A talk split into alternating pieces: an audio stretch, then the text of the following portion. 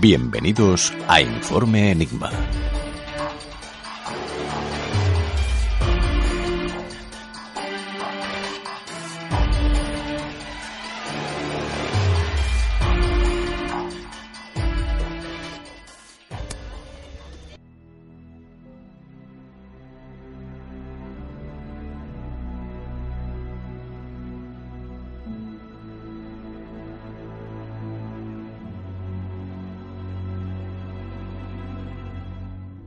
Vivimos en un mundo donde a diario se nos bombardea con noticias de hechos atroces, de noticias convulsas, en informativos, prensa y radio. Y muchas veces da la sensación de que se omiten los hechos buenos que también ocurren. Porque el ser humano necesita esa pizca de maldad y de morbo. Vivimos en una conspiración constante donde nada es lo que parece y donde al parecer solo somos simples actores de una realidad ficticia. Y es aquí cuando muchas veces nos preguntamos quién controla todo lo que hacemos, quién dirige nuestras vidas, nuestros gobernantes o quizás haya algo detrás de sus sombras. En los años 90 nuestro país fue testigo de hechos atroces a diario, la banda terrorista ETA, desapariciones, secuestros y quizás uno de los casos más sonados y famosos de Crónica Negra de toda nuestra geografía, el asesinato de las niñas de Alcácer. Pero al parecer hubo otro acontecimiento de gran envergadura en la década de los 90 y que quedó más escondido. Un hecho en el que supuestamente estaban involucrados pactos satánicos, sexualidad y gobernantes públicos.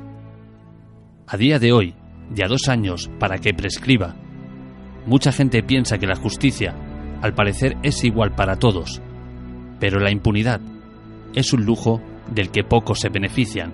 Esta noche en Informe Enigma hablamos del caso Val España.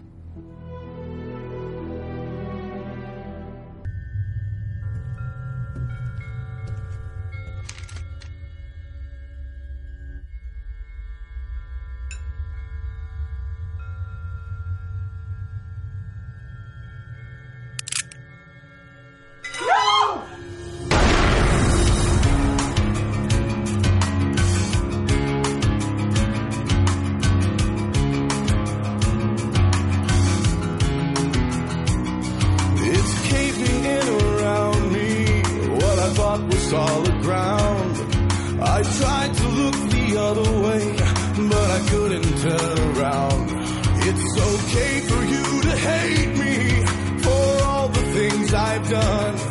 I've made a few mistakes, but I'm not the only one. Step away from the lake.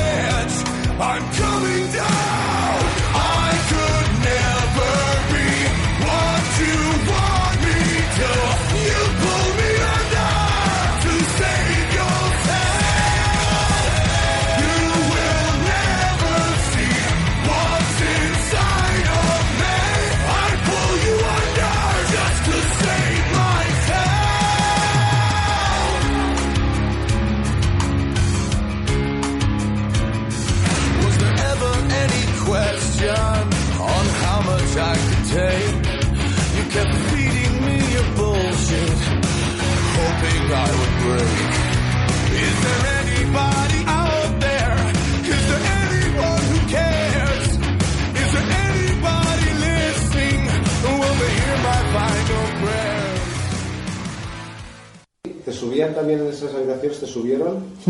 ¿Y qué os hacían? Nos violaron. A todos. Niños, niñas, todos. ¿Pero quién? Los mismos educadores, Farina, Mateo, el Rodolfo, que grababa con, con la cámara. Tú, tú hablas de ellos con, como si los conocieras mucho. Si estuvieran allí en la residencia también. Esos, esos eran los monitores nuevos, que entraron nuevos. ¿Pero Farina era monitor? Farina y Fabra eran. Uno es el de la Diputación de Castellón y el otro Farina era contratado, contratado por, por Fabra. Y Mateu también, otro contratado por Fabra. eh, asesinos a sueldo. Ellos mataban, luego Farina, que era, que era el jefe, le pagaba. Y, y Fabra, que era, que era el que mandaba de todo, repartía los billetes, los fajotes, todo. Y para hablar de este caso sin duda tan duro, y queremos recalcar antes de comenzar que vamos a hablar hoy del Bar España porque nos lo habéis pedido vosotros, eh, queridos oyentes. Habéis insistido mucho a través de las redes sociales, a través de mensajes privados que debíamos hablar de, este caso porque apenas se mencionaban los medios de comunicación y así lo hemos hecho, tanto yo como nuestro compañero Fermín Mayorga, quien ahora intervendrá eh, y que ha hecho una gran labor buscando información. Os vamos a exponer todas las pruebas, todo lo que a día de hoy se ha contado. No vamos a contar nada nuevo, ya que bueno, el caso sigue abierto, no está cerrado, con lo cual eh, no se puede especular por especular. Y hay que decir que todo lo que se va a exponer esta noche aquí son presuntas, presuntas acusaciones y siempre son presuntos culpables. Porque le pesa a quien le pesa, a día de hoy no hay una condena sobre nadie y, y prácticamente aún hay mucho por demostrar. Y ahora sí, buenas noches Fermín. Hola, buenas noches. ¿Cómo estás, compañero? Bueno, pues bien, bien, con mucha calor, pero bien. Fermín, vaya tema tratamos esta noche, el Bar España. Sí, yo creo que ya a estas alturas estos temas tendrían que estar superados, ¿no? Pero bueno, todavía parece que, hay por ahí mucha gente que le gusta este tipo de, historias truculentas. Pero bueno, cuando la justicia actúa y, da el, golpe en la mesa y, condena a, personas, precisamente porque bueno no aportan prueba para demostrar que realmente todo eso sucede, sucedió, tal y como lo cuentan eh, los testigos que ahora mismo hemos escuchado, pues eh, hay que decir que tampoco hay que hacer mucho caso a esa realidad, ¿no? Porque a mí no me gustaría, ni a ningún oyente, que viniese alguien y nos acusase de ese tipo de historia simplemente porque sí, porque intente sacar algún tipo de, de, riqueza económica, ¿no? Para sí, a través de esos, personajes que ocupan cargos importantes. A mí, no, a mí no, desde luego no me gustaría que me acusasen indirectamente eh, y rompiese mi dignidad de, persona y mi honra de persona con ese tipo de, de acto y creo que ¿Te está gustando este episodio? Hazte fan desde el botón Apoyar del podcast de Nivos.